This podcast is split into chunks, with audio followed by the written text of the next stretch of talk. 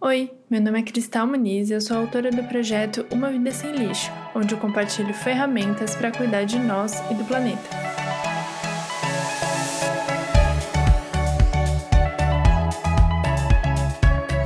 Nesse podcast eu trago convidados especialistas para a gente conversar e ter ideias de como adiar o fim do mundo. Vem com a gente? O episódio de hoje é uma parceria com a Johnny Walker. A marca tem uma visão otimista para o futuro do planeta nos próximos 200 anos. Por isso, criou metas sustentáveis para até 2030. Porque para a gente ter um futuro sustentável é preciso fazer algo pelo planeta hoje. Essas metas incluem que todas as embalagens de Johnny Walker serão recicláveis, reutilizáveis ou compostáveis até 2030. Também prevê mudanças nas embalagens para reduzir o percentual de material usado e assim elas ficarem mais leves e impactarem menos, porque impacta menos no transporte e também no uso de matéria-prima. Prevê um uso maior de material pós-consumo, ou seja, as embalagens serão feitas de material reciclado. Entre outras coisas que diminuam o uso de água, de matéria-prima e, consequentemente, de carbono. Você pode conferir essas iniciativas no site Next Steps www.johnnywalker.com. Vai ficar aqui na descrição do episódio. E a Johnny Walker criou um projeto muito legal de conscientização sobre resíduos, que é o The Beach Walker. É uma jornada de 2.030 quilômetros que começa no litoral do Uruguai e vem até o Brasil, que o Plácido Salles está fazendo para coletar o lixo encontrado nas praias. A ideia é, durante essa jornada, coletar o lixo para limpar a praia e também pensar novos usos para tampinhas, saquinhos, chinelos, sofás, TVs e o que mais ele for encontrando. Esse projeto conta com a parceria da ONG Sea Shepherd e dá para acompanhar a jornada completa lá no Instagram, @johnny_walker_brasil. E, como sempre, aprecie com moderação e não compartilhe bebidas alcoólicas com menores de 18 anos. Pensar o lixo que chega nas praias, em especial nas cidades litorâneas, tem tudo a ver com o tema do podcast de hoje, que é cidades sustentáveis.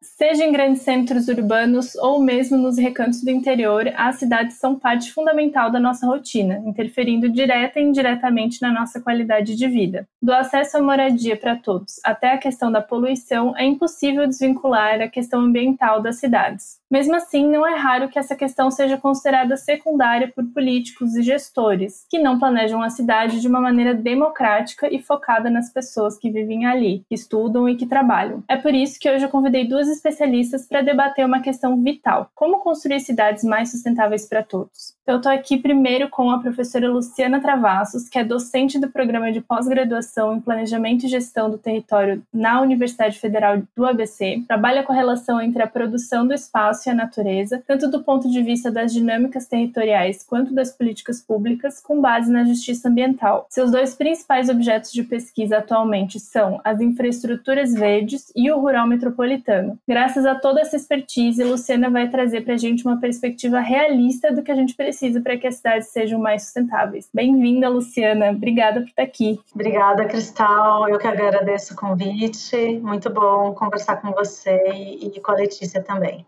E a Letícia Sabino é a fundadora e diretora do Sampapé, uma organização que atua desde 2012 por cidades mais caminháveis, construídas junto com as pessoas. É urbanista e administradora, mestre em planejamento de cidades e design urbano pela UCL em Londres e administradora de empresas pela FGV, com pós-graduação em economia criativa e cidades criativas. Depois de uma temporada na cidade do México, em Londres, descobriu que para construir cidades justas e boas de se viver, elas devem ser caminháveis. Idealizou e mobilizou a Paulista Aberta e tem também o um projeto artístico sobre caminhar no Instagram, que é o arroba por onde andei SP. Bem-vinda, Letícia. Obrigada também por estar aqui com a gente. Obrigada a você, Cristal. Um prazer estar aqui para conversar com vocês duas. Acho que vai ser bem interessante. Eu queria começar então perguntando, acho que vou primeiro começar pra, com a Luciana. O que, que é uma cidade sustentável para você? Essa, essa é uma pergunta que ela pode ter várias abordagens, né? E você sabe que na academia a gente sempre tem várias abordagens, né?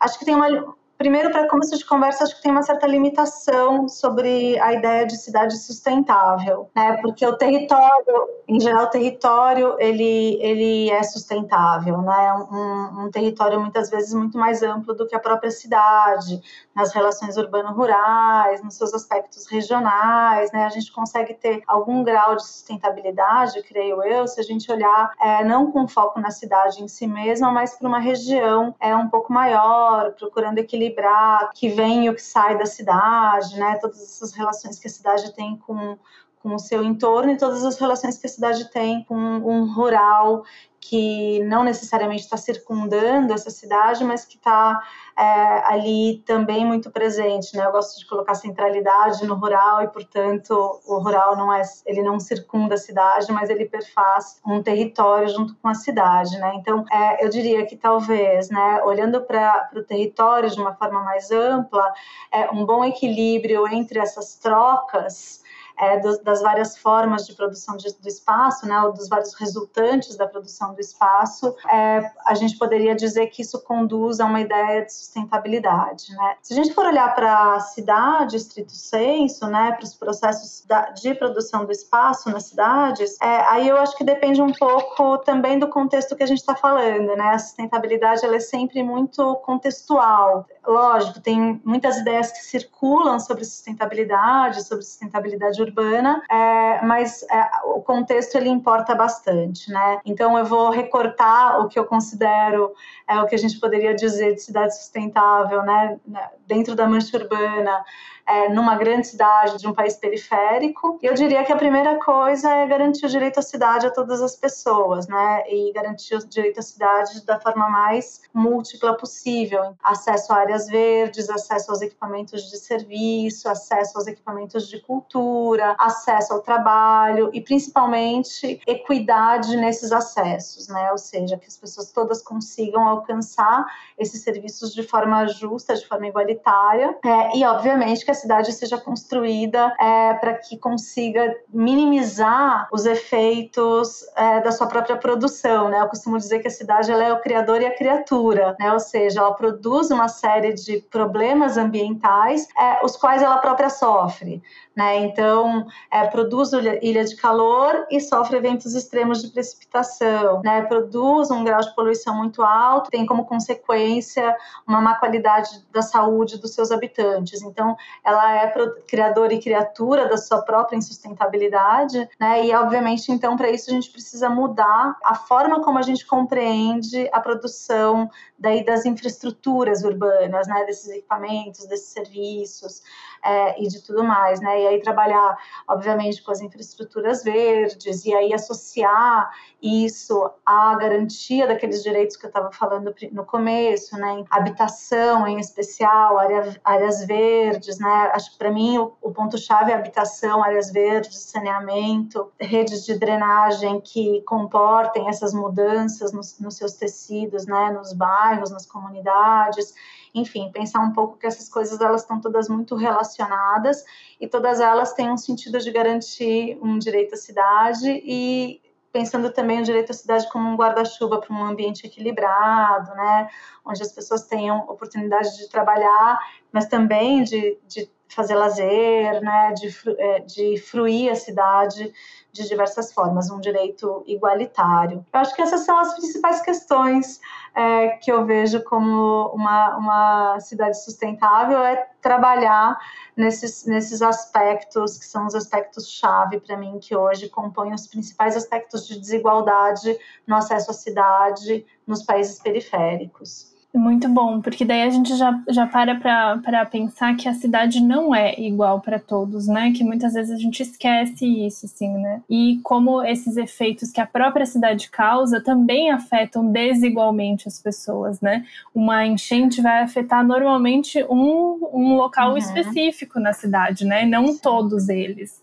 Então é bom, é, é muito importante a gente partir disso para a gente entender como existem locais que às vezes a gente olha e fala se você só frequenta o centro, né, a parte mais rica de uma cidade, você vai falar, nossa, que cidade incrível, que cidade limpa, que cidade organizada. Mas se você vai olhar todo o resto da, da cidade, você vai perceber que não é assim, né? Que não é para todo mundo que isso acontece, é, né? E isso que é importante, né? Porque às vezes o criador e a criatura, embora a cidade seja criador e criatura, o criador e a criatura não são a, mesma pessoa, né? Ou não são as, não é a mesma classe social, não é a mesma fração de classe, né? Quem mais produz os impactos urbanos é quem menos sofre esses impactos urbanos, né? E o contrário também é verdade. Digamos uma distribuição mais é, é, igualitária dos ônus e dos bônus e a produção do espaço urbano e do desenvolvimento, ela está na base de uma cidade sustentável com base na justiça ambiental. Sim. Letícia, eu vou te pedir então para falar para gente o que, que é uma cidade sustentável para ti, para além disso que a, que a Luciana falou. Provavelmente isso também, mas se tem alguma coisa que é diferente, assim, o que, que você adicionaria? Bom, acho que complementando assim da visão da atuação da cidade caminhável, inclusive, que tem muito a ver com uma escala, uma escala da rua, a escala do bairro, então essa coisa muito próxima mesmo da cidadania, não tem como falar em uma cidade sustentável sem falar numa cidade que realmente potencialize e garanta que todas as pessoas possam se desenvolver e se expressar nesse ambiente urbano, né? Eu acho que você já estava falando, por exemplo, essa questão da da, desigualdade, como a, os efeitos na cidade expressam essas desigualdades, eu ia complementar que nem precisa ir para eventos né, ou climáticos ou eventos extremos, porque o simples ato cotidiano, por exemplo, de atravessar uma rua, né, para um homem jovem atlético é a tarefa mais simples e parece que ele tem um acesso ali à cidade, chega a qualquer lugar. Para uma mulher estar tá no espaço público já parte de uma, né, de uma prerrogativa de medos e, e da presença do corpo dela naquele espaço e como é vista. E aí, se a gente vai falar de uma criança, nem tem direito de estar ali porque pode ser atropelada estiver nesse lugar. Então, parte de contextos de cidades completamente insustentáveis, porque não temos plenas condições das pessoas é, né, se desenvolverem, participarem do cotidiano urbano, trocarem entre si. Então, acho que isso é parte integral de pensar uma cidade sustentável, pensar isso não só em macropolíticas vinculadas né, a verde, meio ambiente, que as pessoas ainda fazem essa vinculação quando falam em sustentabilidade, mas pensar no direito de, do indivíduo mesmo de se desenvolver como pessoa num espaço é, de forma justa e conhecer essas diferenças para poder pensar de forma coletiva. Eu acho que também não dá para pensar sustentabilidade sem pensar em um desenvolvimento coletivo, né? Todas as pessoas se desenvolvendo juntas. E por fim, eu queria só agregar justamente essa questão de como se acessa né, as coisas, então como a gente também se desloca, vai para os espaços, porque também muitas vezes está desvinculado de um estilo de vida né, sustentável e é a espinha dorsal de como ou os produtos ou né, nossos direitos chegam até nós ou nós a eles e como a gente impacta outras pessoas e o meio enquanto a gente está também acessando esses direitos. Então acho que isso é importante. Sempre, nos, acho que da mesma forma que a Luciana trouxe, né, que a cidade ela é produtora, mas também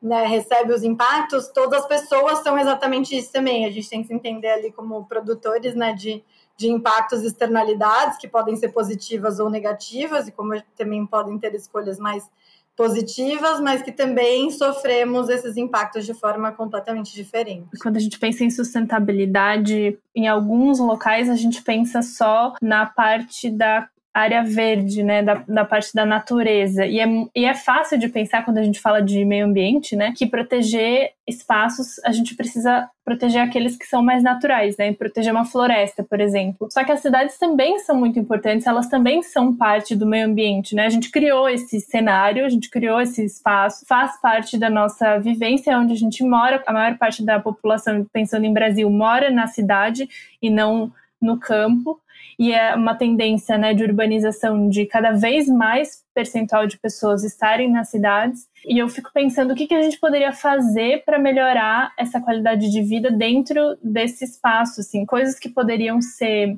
melhores que poderiam melhorar, que poderiam ser feitas dentro das cidades para que essa qualidade de vida fosse melhorar? Assim como a gente pensa, ah, vamos preservar a floresta, vamos reflorestar, o que, que poderia acontecer dentro das cidades, dentro dessa lógica de manutenção, de cuidado, de regeneração para que é, essa qualidade de vida melhorasse? Eu acho que eu ia falar que a primeira coisa é entender que as cidades elas também eram ambientes naturais, elas também partem né, da sua característica antes, enfim, desse ambiente construído é, com concreto, asfalto, tem muita né, natureza, tem um ambiente ali natural que, que estava naquele espaço antes e continua estando. Melhorar a convivência entre o que se construiu e o que estava, e, inclusive né, a gente tem um processo de urbanização que muitas vezes nega né, o nosso ambiente natural em vez de, de integrar. É, eu acho que o primeiro passo é pensar nessa cidade como um espaço de integração. E eu achei super interessante você falou isso, né? Porque é muito mais fácil a gente pensar numa área que é completamente verde, ainda mata nativa, falar para preservado, que um lugar que já foi né, desmatado, construiu uma cidade, e agora a gente precisa recuperar mas esses processos eles já estão acontecendo por ter né, feito mestrado em Londres, então ter um pouco da experiência do que estavam tentando fazer lá. Eu acho super interessante porque Londres teve um pedido para que a cidade fosse considerada um parque nacional, né? Da mesma forma que parques nacionais, né, viram dentro da legislação espaço de proteção, de investimento, eles consideravam que a Grande Londres era um, era um parque. Mas dentro da lógica urbana, o que a gente pensa muito é uma questão que se fala de eficiência, que tem muito a ver com densidade de pessoas e oferecer o serviço gerando a menor externalidade possível. Então, quando a gente está no ambiente urbano, faz muito mais sentido né, as pessoas por exemplo, morarem mais próximas e acessarem as coisas mais próximas do que a gente ir cada vez mais espraiando as cidades e aí gerando mais impactos e aí fazendo deslocamentos que são mais longos, que vão gerar mais poluição, menos qualidade de vida e vou ter que construir mais canos para chegar a algum serviço de água, para ter alguma coleta de esgoto, para chegar energia e aí você vai gerando um impacto absurdo quanto você vai é, distanciando demais as pessoas e vai perdendo inclusive as trocas sociais. Então, dentro do ambiente urbano, é importante pensar como pode ser mais natural possível dentro da rotina mesmo, sem precisar né, segregar espaços, e fazendo que o uso misto e a, a concentração das pessoas seja eficiente, né, tanto do ponto de vista, enfim, energético, natural, mas também social, de, de promover mesmo encontro, oportunidades é, nas cidades. Então, acho que esse é um dos caminhos dentro desse ambiente. Acho que tudo que a, tudo que Letícia falou é bem importante mesmo, né? A ideia de integração, sociedade de natureza dentro da cidade é essencial para a gente pensar esse espaço. É, agora, de novo, né? Pensando que eu estou sempre recortando para cidades dos países periféricos, né? Acho que uma das grandes questões, talvez a maior questão de todas que a gente tenha, é, seja a questão de garantir a possibilidade é, de acesso à terra com infraestrutura urbana nas cidades, né? Assim, não só com infraestrutura urbana, mas com tudo isso, com todos, com todos esses elementos que a Letícia falou antes de mim, né? Então, esse uso misto, esse emprego perto do trabalho, etc. A gente sabe que, de certa forma, isso nunca vai acontecer totalmente, né? Que existem vários fatores que impedem que a cidade seja homogênea, né? Que é um pouco homogênea nas suas boas condições, né? Digamos assim, né? Mesmo periferia já não é mais homogênea como foi é, anteriormente, né? Mas garantir o acesso a essa terra urbanizada, com infraestrutura, garantir essa, democratizar essa terra, essa terra urbana, para mim é, é, um dos principais pontos, né? Então, como que a gente faz isso? Bom, a gente faz isso a partir dos, dos mecanismos de planejamento, de legislação de uso é, do solo, de tentativa de controle do preço da terra, né? Tem é um desafio gigantesco, né? Conseguir fazer com que a terra seja democraticamente distribuída nas suas áreas com, com melhores condições, né? É, eu sempre digo que a gente tem uma tendência a pensar nas, nas, nas, cidades brasileiras, em especial, que a gente tem um pedaço da cidade que está consolidado e um pedaço da cidade que está em consolidação ou que está em construção. Esse que a, que a Letícia falou, né? Esse espraiamento, onde a gente, onde a gente vai ter que ampliar as redes de infraestrutura tal. A gente entende essas áreas áreas como em consolidação ou em expansão, enquanto a gente entende as áreas centrais, né, as áreas onde vivem as classes médias e as classes altas como as áreas consolidadas das cidades, né?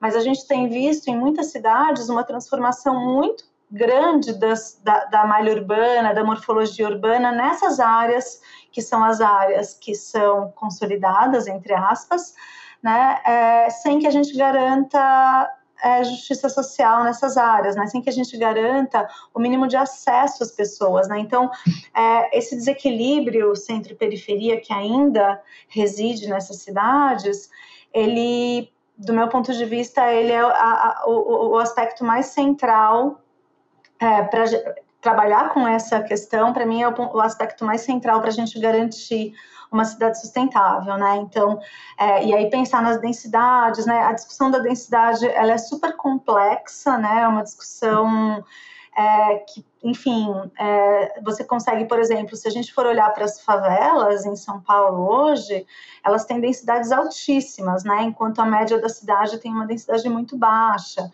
Mas, obviamente, que aquela densidade, naquela morfologia, daquela forma, nunca poderia é, resultar em algo que a gente pudesse julgar, do meu ponto de vista, né? é, como, como sustentável, são altíssimas densidades, mas ao mesmo tempo a gente tem bairros com baixíssima densidade e a gente consegue ter em muitas, em muitas leis a, a, a armadilha da gente conseguir transformar a cidade sem aumentar as densidades, né? Ou seja, a gente tem uma série de questões ali que estão na, que são base para a gente garantir essa uma maior democratização do espaço urbano, que, enfim, são objeto de estudos há décadas aí, e a gente nunca consegue, de fato, resolver essas, essa chave, né? É, que, que a, a Hermínia Maricato chama de o nó da terra, né? O, o nó da terra na cidade, ele também é um nó da terra muito, muito importante. Né? Então, acho que tem essa questão que é, que é chave. E aí tem, as, tem outras questões, né? a própria forma como a cidade foi se constituindo, com pouco espaço para áreas verdes, com pouco espaço para os equipamentos sociais, né? com um certo abandono é, de determinadas áreas que, que ficam desvalorizadas para depois o capital vir e revalorizar essa cidade na transformação, com mais expulsão de moradores, né? Então, eu entendo que essa, a ideia da democratização do espaço urbano, ela, ela é, é a base para a gente conseguir fazer isso que a Letícia falou, né? Então, ter usos mistos de classes de renda é, também variadas na cidade, né? Consiga acessar esses é, empregos e tudo mais. É, e, obviamente, que os sistemas de infraestrutura funcionem bem, né? que, é, que a gente não tenha, por exemplo, uma desigualdade de uma pessoa que mora numa área central, mesmo durante uma crise hídrica, ter água todos os dias, e uma pessoa que mora na periferia durante uma crise hídrica fica 15 dias sem água, né? É, entre a hora que você abre a, a válvula para chegar na casa dela e para voltar, já não tem pressão, enfim, você tem uma série de de elementos aí. Então, tem algumas pessoas que defendem que, e eu, eu partilho dessa defesa, né? Uma das ações importantes aí é, de fato, homogeneizar infraestruturas, né? No momento em que você homogeneiza infraestruturas, você equilibra melhor os preços da terra. Né? Isso não vai, isso é suficiente? Não, não é suficiente, porque tem outros elementos que vão compor o preço da terra mas isso pelo menos é chave, né? Então, pensar em sistemas de transporte que sejam é, mais homogeneamente distribuídos, sistemas de infraestrutura, equipamentos sociais, etc.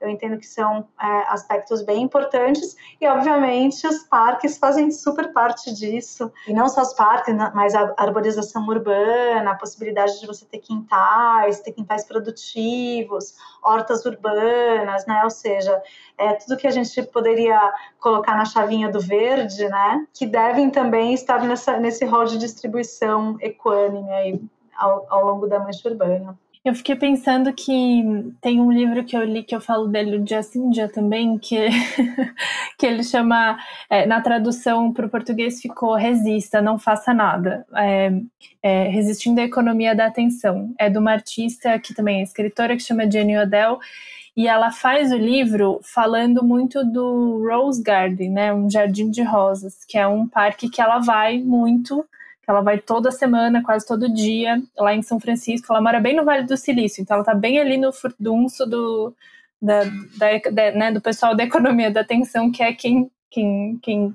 compra a nossa atenção hoje em dia, né, com todas as redes. E aí ela fala da importância desses espaços públicos, que são públicos de verdade e não dos falsos públicos, porque ela faz uma comparação sobre espaços falso públicos que são bulevares, shopping ao ar livre, que você não está indo apenas para lazer, né? Você está indo você precisa consumir para ter um lazer, né? Essa, essa importância desses espaços que são públicos de verdade que você vai para não fazer nada, né? Que ela fala que ela fica lá apenas lendo ou olhando as rosas e como esses espaços são importantes é, e como a distribuição desses espaços é desigual. Ela traz, inclusive, isso no, no livro, né? E como eles estão sempre ameaçados, né? Porque esse próprio jardim que ela gosta muito de ir correu um risco ali nos anos 70 de virar um grande conglomerado é, imobiliário, né? Que a gente vê isso acontecendo o tempo inteiro, né? De áreas de parques que estão sempre ameaçados de serem vendidos, serem transformados num grande condomínio, que normalmente é para uma classe muito específica de, de pessoas para consumirem ali. Eu fico pensando nisso porque nessa discussão, né? A gente pensa daí em plano diretor, por exemplo, né? Da cidade, que daí tem metas para justamente fazer uma manutenção das coisas que garantem áreas verdes ou, ou, que garante que não vai ter um fluxo muito grande de pessoas ali porque não vai dar conta naquele espaço, né? Eu tô pensando aqui falando de Florianópolis, que é onde eu moro, que tem uma grande problemática nesse sentido, porque é uma ilha, né? Não tem muito para onde expandir. Então a gente tem uma problemática importante aqui. É, e aí eu queria é, perguntar para vocês qual que é a importância das políticas públicas para que as cidades sejam mais amigáveis, né? Para as pessoas, para o planeta como um todo, assim? Acho que a maior parte das, das questões que eu falei até agora, elas dependem de política pública. Talvez um pouco porque seja meu viés mesmo, eu estou lá no planejamento territorial, que, enfim, é, é o, o irmão gêmeo das políticas públicas, né? Então a gente trabalha muito no viés é, da, da, do Estado como um agente, obviamente o território como uma plataforma né, de políticas de articulação dessas políticas públicas, mas também o território como um ator importante para, inclusive, a renovação dessas políticas públicas, né, a articulação de demandas sobre políticas públicas, né, mas na minha, no meu universo ali de, de análise, o Estado ele é sempre um agente muito importante. O Estado é considerado qualquer tipo de Estado, tá? Qualquer tipo de organização que o Estado tenha, é, porque eu ainda compreendo que o Estado é o lugar onde a gente vai conseguir estruturar essa equidade, né? Ou seja, fazer subsídios cruzados, especialmente dentro do, do contexto de um sistema capitalista, a regulação que o Estado faz é, ou que deveria fazer, né, é que permite que a gente consiga tornar os espaços mais igualitários, né. É, o Estado tem um papel central, então, especialmente na articulação com os territórios e para os territórios, então, com os territórios é em conjunto com aquelas pessoas que, que se apropriam daquele território, né, que constroem aquele território cotidianamente, mas também como articulação de políticas públicas para aquele espaço. E por que, que eu estou falando de articulação de políticas públicas?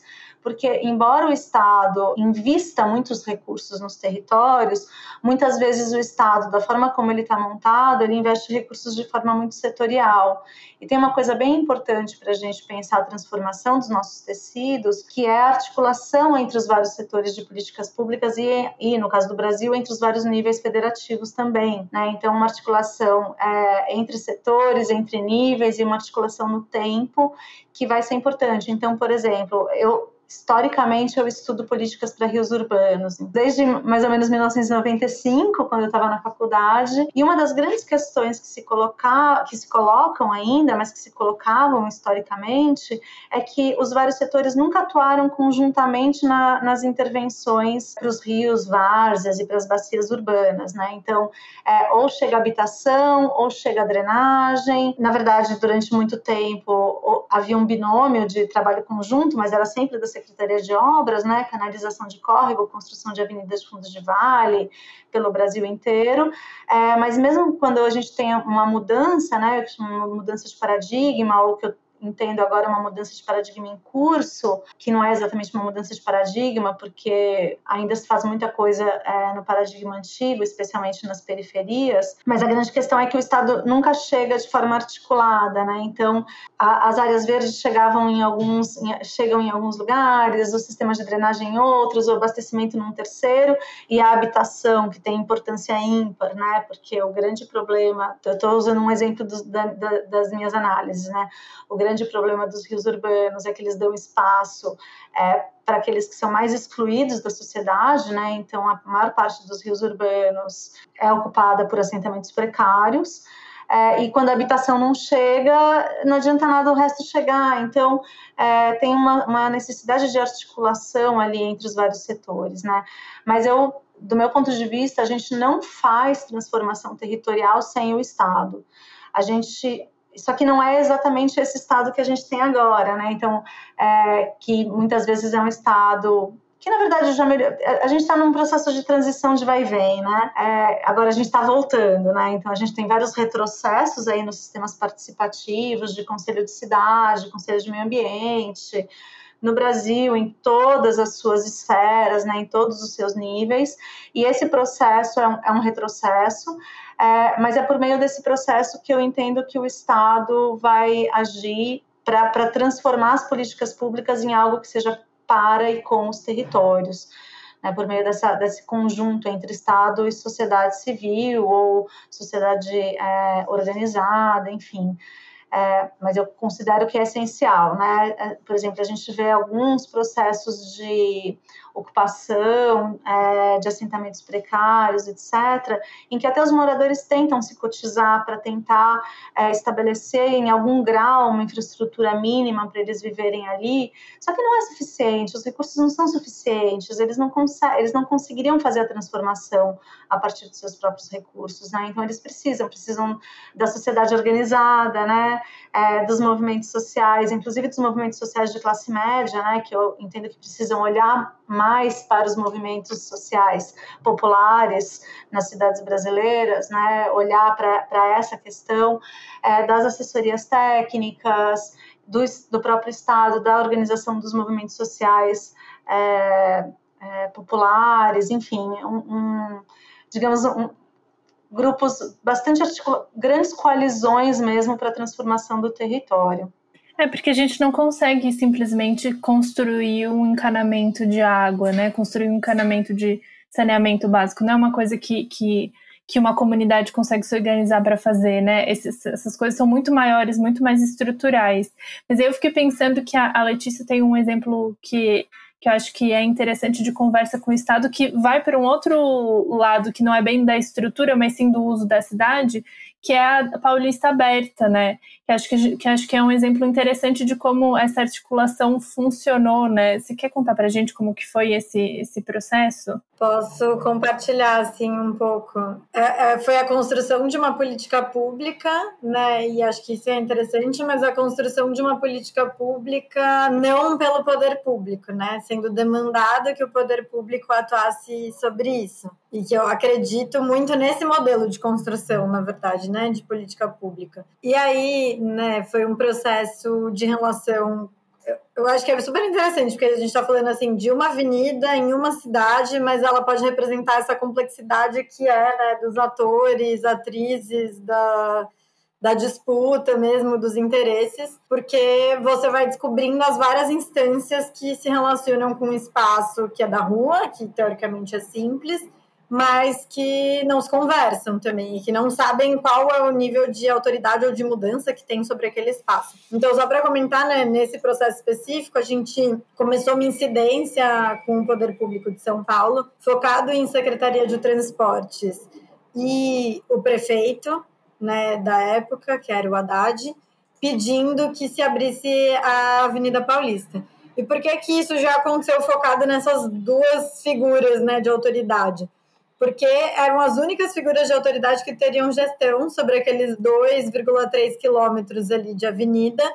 Outras secretarias que a gente entendia que tinham muita relação, por exemplo, que eram de esporte, lazer, de verde meio ambiente, porque tem dois parques na avenida, é, não tinham gerência sobre aquele espaço, então elas podiam de alguma forma apoiar, se relacionar, articular, mas não podiam fazer nada. A gente no processo foi descobrindo mais outros atores, atrizes aí que a gente acreditava que quem né, gere o, o trânsito nas cidades, que no caso está dentro da Secretaria de Trânsito e Transportes, teria gerência sobre aquele espaço, mas a Avenida Paulista, por ela historicamente já ser um espaço de manifestações culturais, políticas, de muita disputa, de muita presença de pessoas, tinha tido uma demanda dos moradores e moradoras de lá para o Ministério Público para que não acontecesse eventos na Avenida Paulista, porque aquilo mudava a dinâmica do espaço e incomodava esse grupo de pessoas específicas que moravam nesse lugar. Então, por mais que a gente achasse que, por exemplo, um secretário e um prefeito pudessem decidir sobre isso,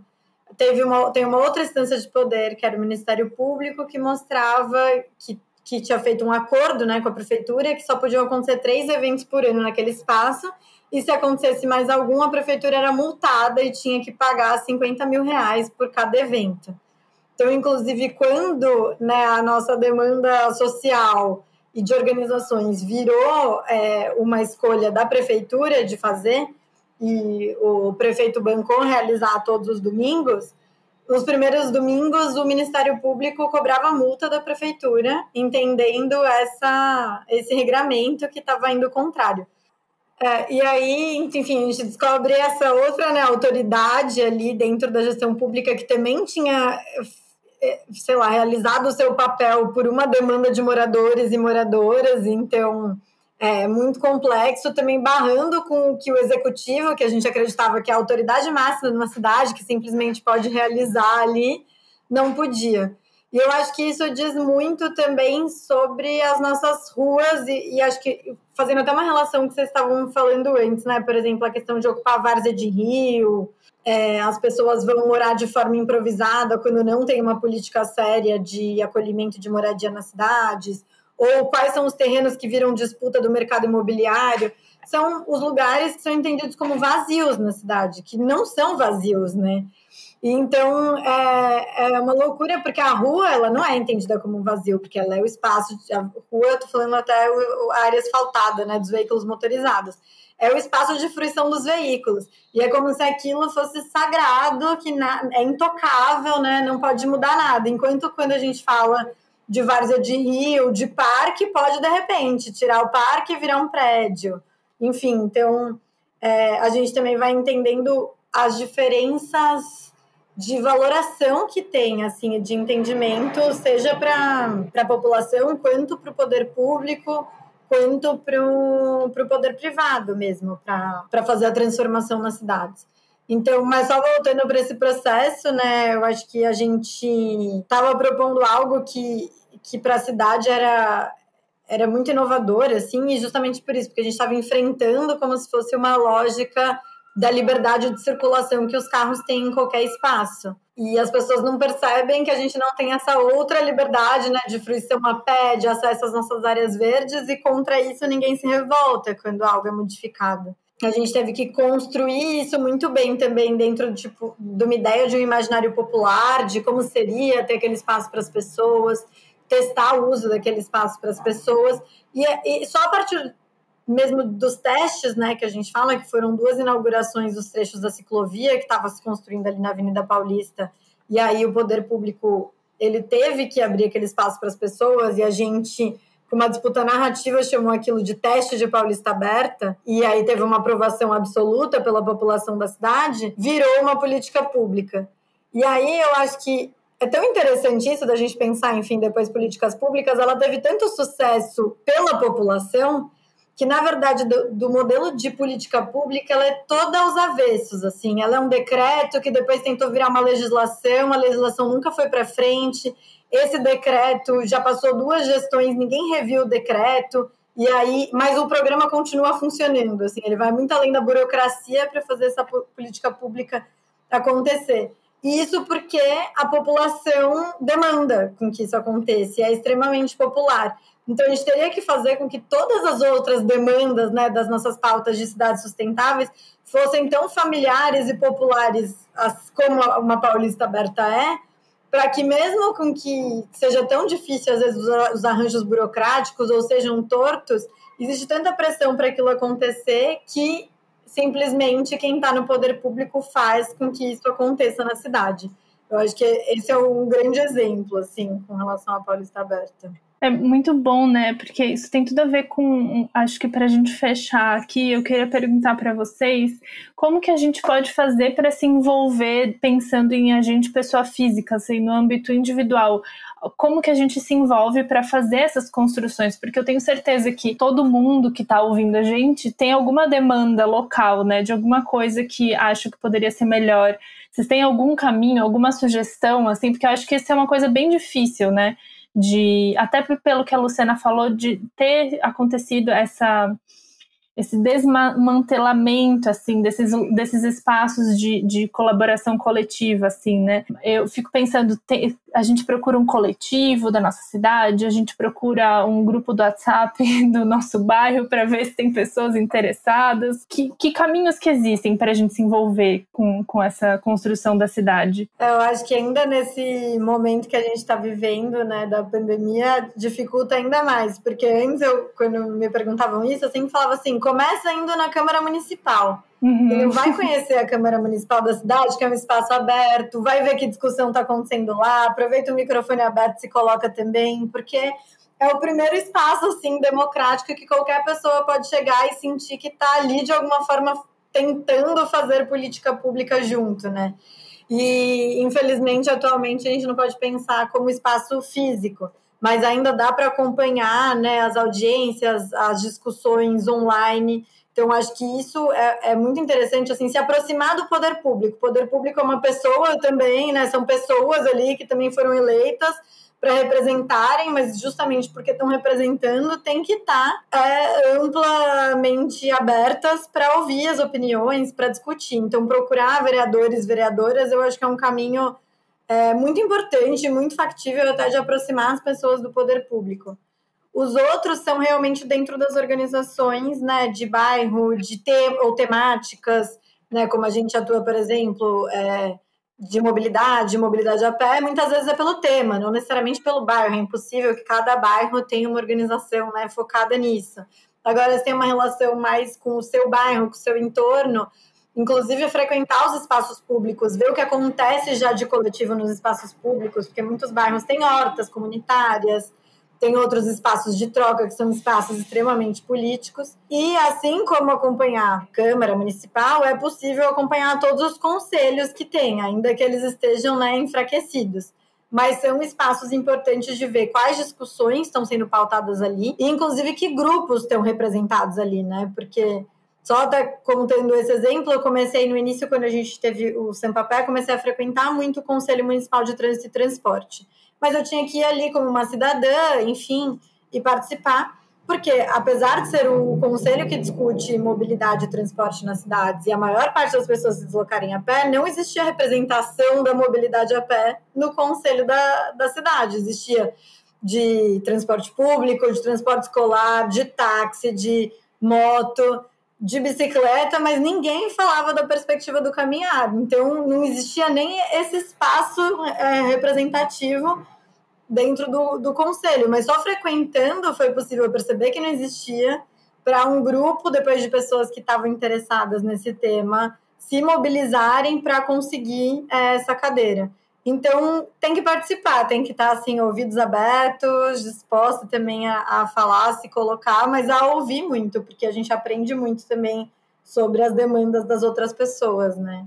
Com certeza. É muito, muito legal as sugestões da Letícia, eu assino embaixo totalmente. É só destacar que, embora haja um retrocesso muito grande né, na participação e nos canais de participação oficiais, a gente precisa continuar nesses espaços e disputar esses espaços, né, até para que eles permaneçam, apesar de todo o retrocesso que, que tem sido visto. Né. No mais, eu entendo que é isso, né, participar do seu grupo de bairro, etc., mas também é, pensar um pouco nas suas possibilidades, claro, não são todas as pessoas que, que têm possibilidade, mas de pensar um pouco é, como, como participar da cidade como um todo, né? Como compreender as cidades de forma mais ampla, né? Então, é, obviamente que olhar para o seu bairro é importante, mas é importante também olhar para o seu bairro num contexto mais amplo, né, de onde ele se insere dentro da cidade como um todo e, e como as suas demandas podem impactar a demanda do outro, né, e talvez de um outro que tenha menos poder do que você é, menos poder político, menos influência política do que você para conseguir é, fazer essas demandas e levar essas demandas para dentro do dentro do poder público. Né? Mas eu adorei a ideia de, de aparecer na Câmara e acompanhar as discussões. Eu acho que é, é por aí mesmo, né? Se envolvendo. Lógico que tem um ponto importante em algumas cidades é, que poderia ser uma certa descentralização das próprias decisões, né? Para que as pessoas pudessem participar mais perto das suas casas, etc. Mas isso a gente vai construindo aos pouquinhos, contanto que não haja mais do que do que já aconteceram. É, fora, e, e, assim, muitas vezes esses, essas, esses grupos, gestores, comitês, eles não necessariamente estão localizados no município.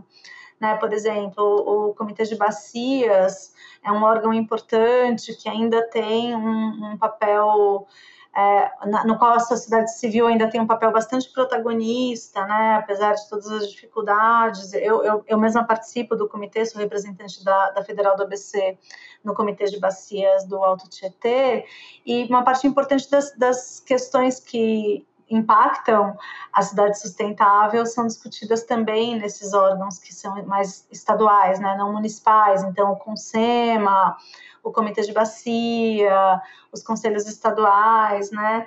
E, e ficar ligado, ligado também em tudo que está acontecendo, né? Muitas vezes a gente é, é, muito, a gente é muito mais pautado do que pauta, né? Ter muita atenção sobre sobre para onde vai o Estado é, é bem importante também para que a gente não sempre faça ações que sejam que a gente chama de ex post, né? Ou seja, depois que aconteceu, a gente vai tentar recuperar é, o, o, o, que se perdeu, né? E muitas vezes isso é irrecuperável. Sim, com certeza. Eu acho que para quem quer começar ou que para quem tem essa angústia, acho que foram respostas ótimas nesse sentido.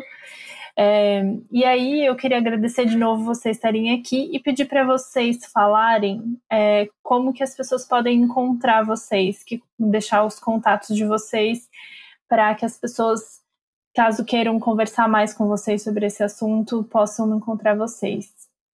Eu estou no e-mail luciana.travassos.ufbc.edu.br. Também tenho a página do Bacharelado em Planejamento Territorial é, no Facebook, no Instagram. O Bacharelado em Planejamento Territorial ele é o único do Brasil, por enquanto, né, em planejamento territorial. A gente está lançando esse campo é, de conhecimento é, no âmbito da graduação. Né? E também tem um canal no YouTube do bacharelado com vários vídeos sobre o que é o planejamento territorial. Inclusive, eu fiz um, um mini documentário algum tempo atrás, chama Territórios do Planejamento, que também está lá no YouTube, é, para vocês entenderem um pouco o que, que faz um planejador territorial, caso tenham interesse. Ai, muito bom. Eu não tinha entendido que era um, um curso de graduação. Eu achei que era uma pós, que legal. Não, tem a pós também, que é em Planejamento e Gestão do Território, mas tem um curso de graduação que é o Bacharelado em Planejamento Territorial.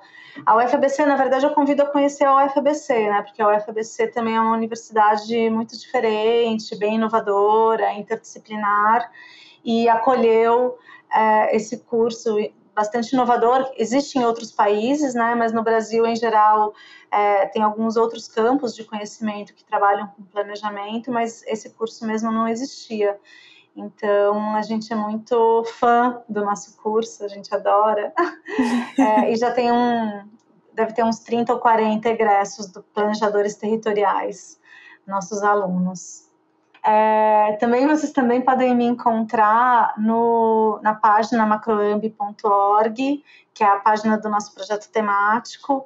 É, lá tem também, no YouTube tem vários é, vídeos do Macroambi, vários seminários que a gente fez, e tem um caderno de divulgação científica que eu, junto com o professor Pedro Jacob e vários é, orientandos de mestrado e doutorado, de vários pesquisadores, é, somos editores, e é um caderno de divulgação científica sobre as questões ambientais da macrometrópole, chama Diálogos Socioambientais na Macrometrópole Paulista.